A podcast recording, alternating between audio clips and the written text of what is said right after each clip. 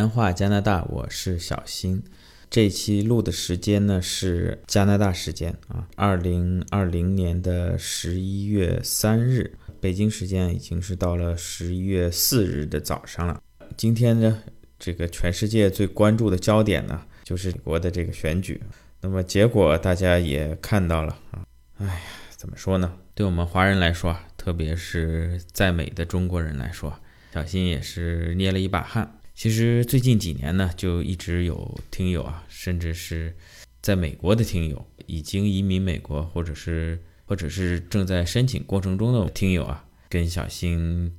咨询这个移民加拿大的事情，想要转换跑道。小新呢，可以说只对自己这个项目有所了解，对于美国移民啊，加拿大其他省的一些项目啊，小新只能说是。略知一二，呃，真的具体要讲呢，恐怕要误导大家。那么，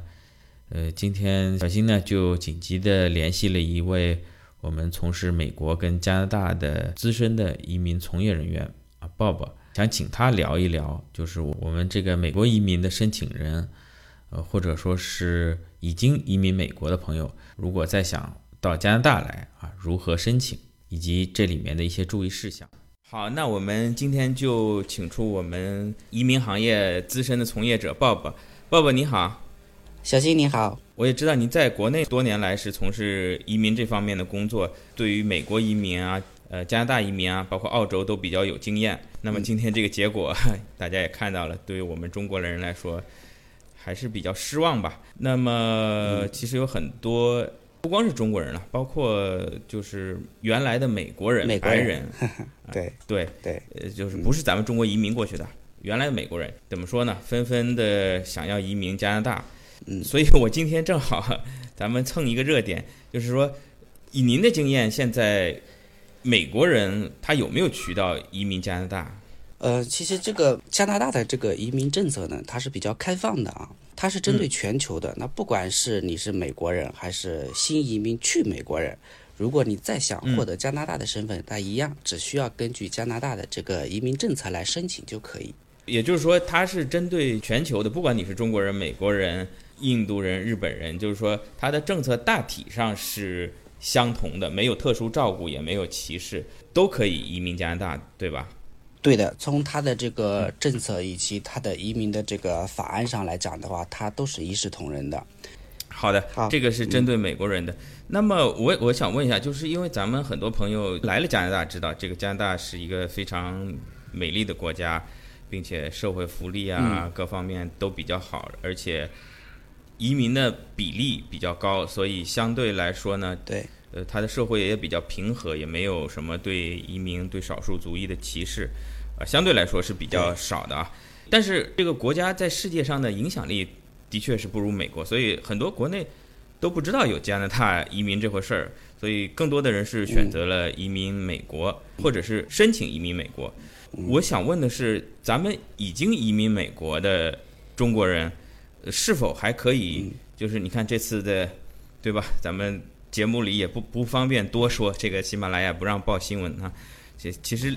其实四年前就 就作为加拿大人就已经觉得这个很丢脸，邻居出这么一个祸已经是很丢脸的事儿，但是今年又是这样一个结果。那么已经移民美国的中国人还可以再移民加拿大吗？嗯，其实已经移民美国的中国人，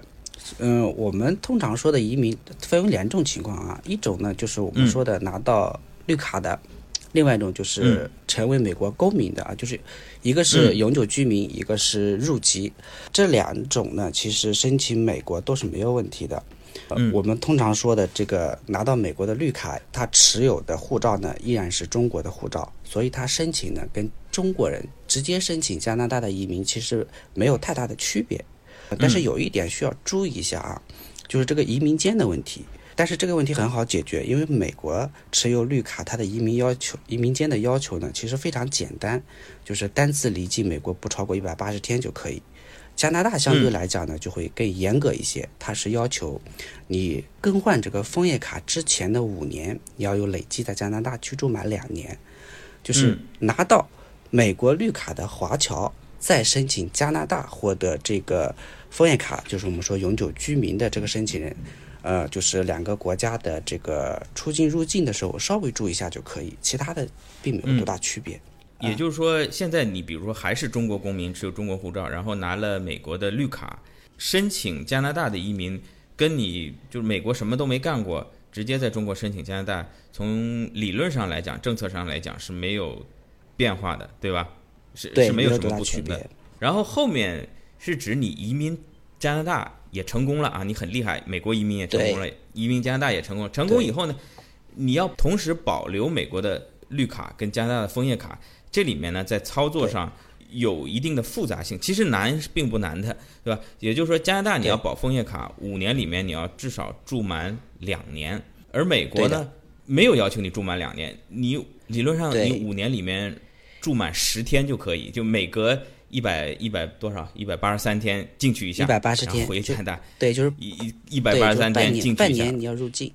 嗯，对他没有这个待的时间的要求，但是他要求你离开不能太久。你来，你来，哪怕来机场转一圈，出来买点东西，然后再回去，也算你进了一次。呃呃，对，就是对于美国来讲，我多说一句啊，就是要求就是说你。单次离境美国不超过半年的时间，这是要求的啊。但是我们还是希望你在美国有更多的关联性啊。你比如说，你有居住的地点，你在美国有信用卡，就跟他产生尽量多的一些联系。嗯，如果你仅仅只是美国说我就半年去一趟，哎，我上午去下午就回来，那么你这样子经常这样子干的话。你后面再进美国可能会被海关卡的，可能不让进的，有可能。对对对对，小新说的这个只是理论上，但实际上你入境的时候，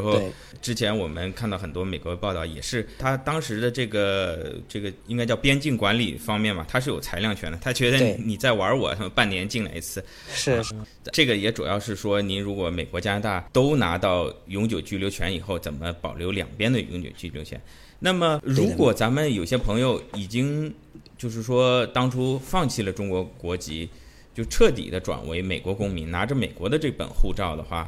那么像这种情况，要再次移民加拿大还有可能吗？当然，这个就是比我们说持有绿卡的申请人，我认为是更具有优势的啊。那么就是因为你从一个美国申请的话，第一个呢就是方便，因为在加拿大现在我们知道它的移民种类里面有。很大一部分其实是叫职业类的移民。那么你作为这个美国的这个入籍美国的公民来讲的话，你在加拿大找一份工作，获得一个这个叫工作许可，你就是很方便。那么通过嗯你在美国进入加拿大工作的话，这个呢，其其实是一个非常理想的一个。移民途径，嗯，呃，如果是单纯的中国人想进入加拿大工作，你还要面临着，呃，提名啊、工签啊这个东西，就可能会比较麻烦。但是作为美国人来讲的话，这个就更方便，就是更利于获得加拿大的这个身份。如果我没有理解错的话，就是说，如果你是拿着美国的护照，你到加拿大工作，不需要办工作签证吗？还是说有多少时间限制？短期工作不需要？还是说你就一直来这工作，不需要工作签证？其实，如果你是持有我们前面说的绿卡的话，那你是需要办工签的。但是你是美国籍的情况下，那么你在加拿大，前提是你有雇主给你 offer，然后呢，你只需要有一个工作许可，那就可以进入过来工作，会很很方便。刚才鲍勃你讲的就是说，咱们取得加拿大移民身份，其中有一个途径就是在加拿大工作。那么这点呢，如果你已经是成为美国公民，有美国护照的话，就相对来说比中国人稍微有点优势。嗯，对的。持有美国护照的美国公民来加拿大工作，也不是说不需要申请工作签证、工作许可，需要申请，但是他会相对比中国人容易一些。对，会方便很多。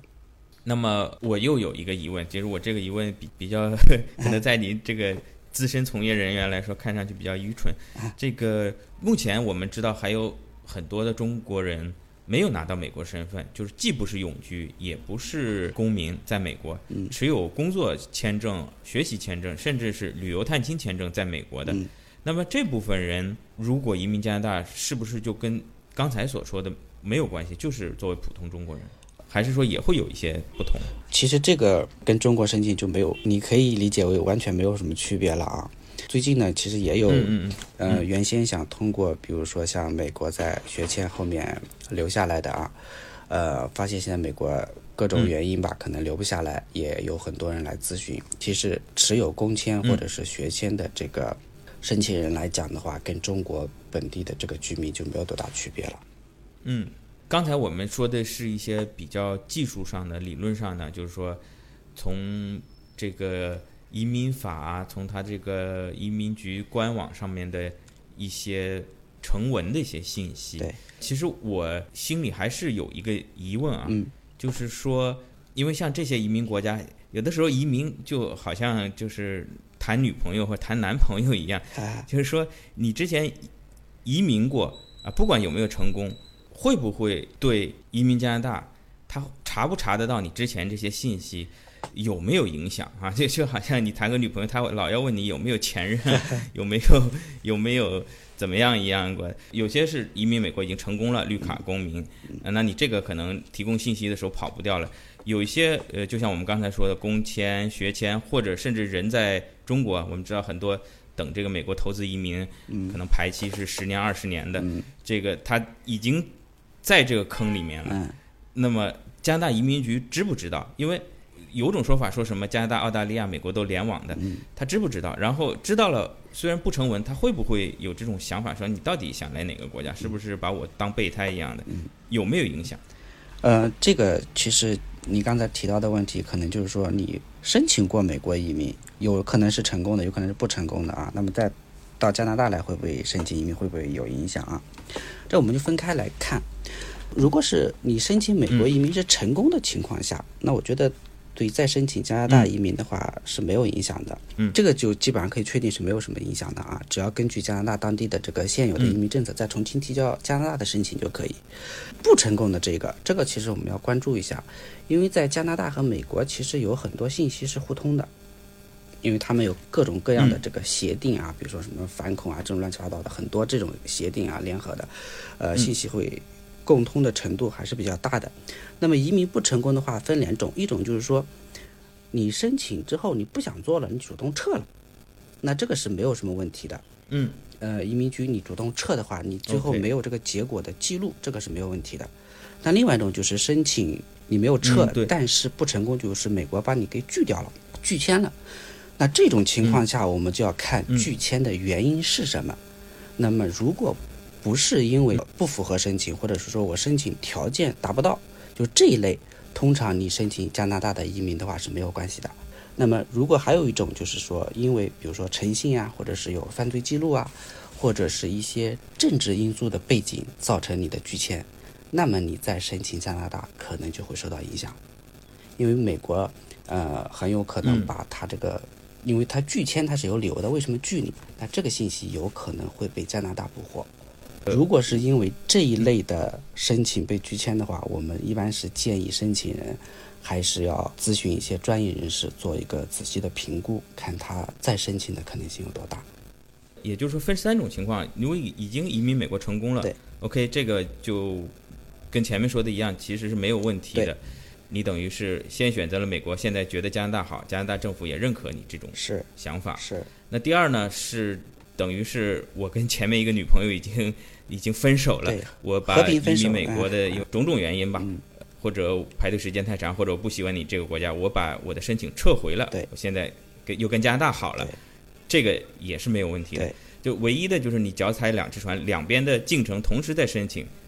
可能你加拿大这边觉得你是不是美国那儿拿我当备胎，美国那儿觉得你是是不是想去加拿大拿我当备胎，呃等于两边都会受影响不。不是，其实就是说你两边同时申请，就是允许你脚踩脚踏两只船。但是啊，如果嗯你的前任是因为你比如说有暴力倾向各方面的原因啊，然后他把你给干掉了。然后呢，这个前任有可能会跟你的现任说这个人有有问题，那你的这个现任可能就是哦，那我要考虑要不要你。OK，也就是说，其实他们是不介意你同时申请另外一个国家的，只是说，呃，你如果有什么不符合移民资质的地方，呃，有刑事的记录，或者有什么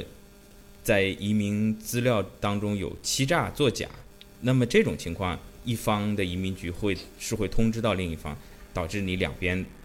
都失败的。嗯，对，就就就刚才你提到的欺诈犯罪，或者是有一些政治背景因素啊，这一类拒签的情况下，因为这个信息有可能会被他们两个国家共享，那么你再申请加拿大的时候，可能就会受到影响了。那这个或许就是说，原来可能是一个移民局去查你这些背景什么的，现在等于是两边都在查你，而且一边查了会通知另外一边，会拿等于是拿着双倍的放大镜在审视我们的过去。呃，这可能是稍微有那么一点点百分之一的不利因素。那么，其实作为我们大多数听听友或者移民申请者来说，百分之九十九点九九九，我相信都是没有这方面的。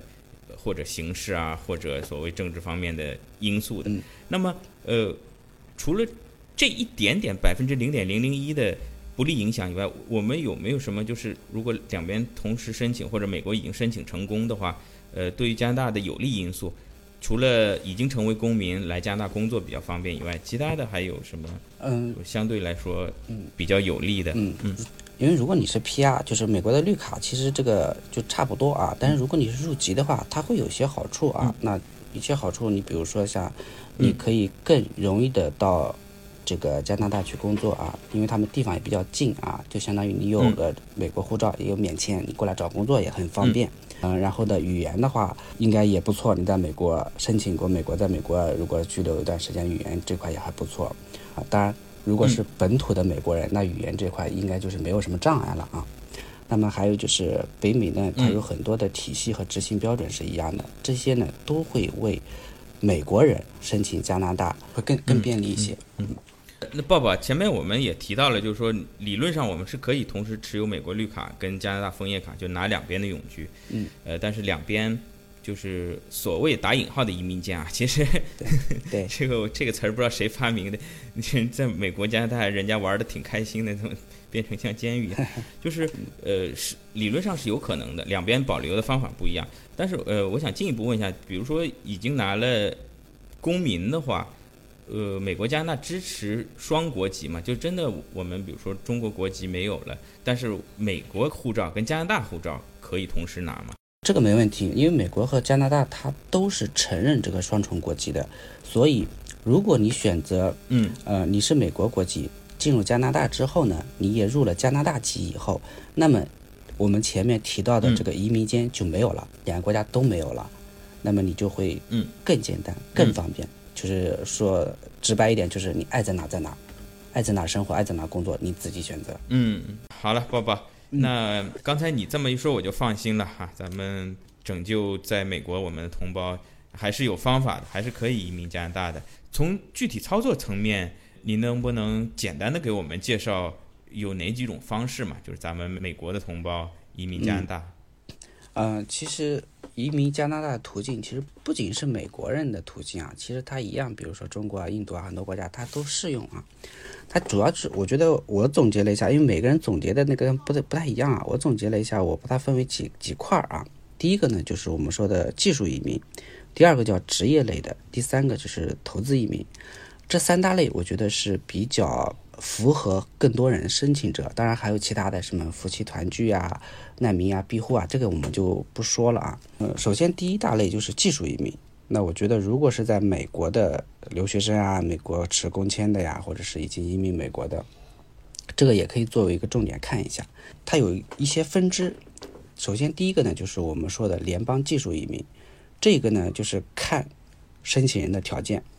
呃，最重要的有几点，第一个，你的语言肯定要好的，雅思要考到一个，我们一般建议不要低于一个八三个七啊，低于这个，可能很大意义上来讲就没戏啊。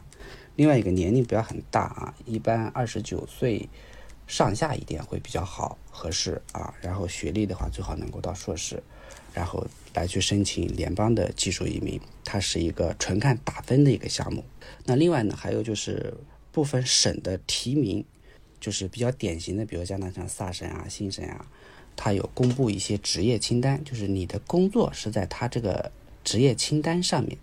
并且满足这个省提名的打分要求，然后省里面会给你发提名，拿到提名以后再向联邦申请这个 PR 就行。那这个呢，都是我们说的叫纯技术移民啊，他不需要什么，呃，在加拿大有雇主、有 offer、有工作。只是看你单纯的打分。就是刚才你提到了，就是技术移民，因为相对技术移民对申请者素质要求是比较高的，包括外语啊，包括各方面的学历，年龄应该说是越年轻越有优势。呃，前面你也提到，就是说，呃，比如说在美国啊，无论是你是绿卡还是公民，相对来说再来取得加拿大的工作许可，还是有一定的优势，特别是已经成为美国公民的。那么这个是属于技术移民吗？还是，这个呢，其实它是属于技术移民范畴的啊。我叫它为这个叫职业移民，就是前提呢是你得在加拿大职业移民，嗯，对，有一份工作，有这个雇主聘用你，那么通过雇主的聘用，你可以向雇主所在的省份去申请省提名，只要这个省提名通过以后，我们再把我们的这个移民申请转到联邦移民局去。联邦移民局会对你的这个做一些，比如说无犯罪啊、政治背景审查呀这些。如果这些没问题，联邦就给你过。这个现在其实申请的人特别多啊。他的一个申请的重点就是省里面，如果省里面给你通过，你到联邦基本上不会出什么毛病的。这个项目它的一个优势就是，它不需要像我们刚才提到的这个技术移民需要很高的语言成绩。年龄上面呢，其实它没有具体的年龄要求啊，你年纪轻一点，年纪大一点，其实都可以申请，所以这个也是它的一个优势。如果是技术移民不行的情况下，这个是一个非常不错的选择。那前面我们说的技术跟这个职业类的，呃，还有吗？呃，还有就是我们其实也经常听到叫投资移民。那在美国呢，就比较这个词就申请美国移民都不陌生啊，一比五投资移民。在加拿大呢，也同样有投资移民，但是加拿大投资移民呢，跟美国的这个一比五的投资移民，它的区别非常的大啊。美国的一比五有主动投资和被动投资，就是有的是你只要投钱就行，有的你要去经营生意的，就是两个不同的方向。但对于加拿大来讲呢？我们很多人以前了解的投资移民是加拿大魁省的投资移民，但是魁省的投资移民呢，现在对一个是申请的名额，第二个现在的话也优先考虑法语，所以现在很多就不太适合我们中国背景的申请人。那么还有就是其他省份的，基本上的套路都是一样，就是你得有一个商业计划，进入加拿大以后去投资，做一个生意。就相当于我们要去创业，然后通过你投资创业满足省里面的条件以后，省里面给你发提名，拿到提名之后再转到联邦去申请绿卡，这是我们现在说的这个投资移民。就是加拿大现在更多的是叫主动投资，你得自己去成立生意，自己去经营，然后才可以申请移民。我们笼统讲投资移民，其实作为加拿大每个省都有不太相同的政策。然后呢，现在大多数省市要求你真的去实实在在经营一个企业。对，就投资做生意的。因为我我在蒙特利尔嘛，我知道魁省是只要你钱放进去就 OK 了。但是现在魁省暂时这个魁魁投的项目是处于暂停，去年开始好像处于一个暂停的状态。对，呃，如果什么时候恢复了，咱们再来讲一期。那非常感谢鲍勃今天给我们的介绍啊！看来我们这个美国人民有救了啊！美国人民有救了。那我们今天就聊到这儿，欢迎咱们听友评论、转发、点赞。然后如果有相关的这方面的疑问，无论您是在美国、在国内啊，甚至甚至在澳洲、欧洲啊其他地方，呃，如果有移民加拿大的问题，也欢迎给小新留言。啊，我到时候再请鲍勃来跟我们具体的聊一聊您的疑问。嗯，好的。那么今天也非常开心跟小新在这个闲话加拿大的节目里面来聊和分享一些移民的事情啊。我们有机会，我们下次再继续聊这个话题。好的，今天小新非常感谢鲍勃的分享啊，因为也是为了小新的这个节目，也是很紧急的。把他这个从国内叫了起来啊，来跟小新录这期节目。欢迎各位听友能够点赞、转发、评论。如果您有任何的疑问啊，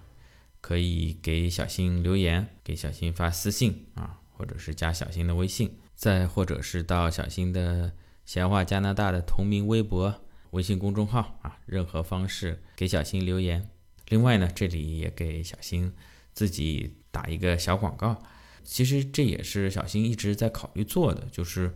未来呢，小新会把这个相关移民知识的这个内容啊，单独放到一个小新的移民专辑里面，因为单独讲移民的一些政策啊这类的内容啊，对大多数听友来说啊，可能是比较枯燥、比较偏干货一点的啊，大家也不一定喜欢。那么，呃，对于真正咱们对移民有刚需的朋友来说呢，那他可能对这部分内容呢又是特别感兴趣，而不想听小新这个呃啰里吧嗦的 去给人送外卖啊这这类的内容啊，所以小新未来准备把这两部分的内容分开啊，那目前是并行的啊。如果您只关注这个呃移民方面信息的话呢？呃，您可以在小新的这个名字下面啊，现在可以找到另外一张专辑，就是闲话加拿大的移民专辑，呃，目前也是免费的，啊，欢迎您订阅，在那个专辑下面给小新留言、点赞、转发，谢谢各位的支持，咱们下期再见。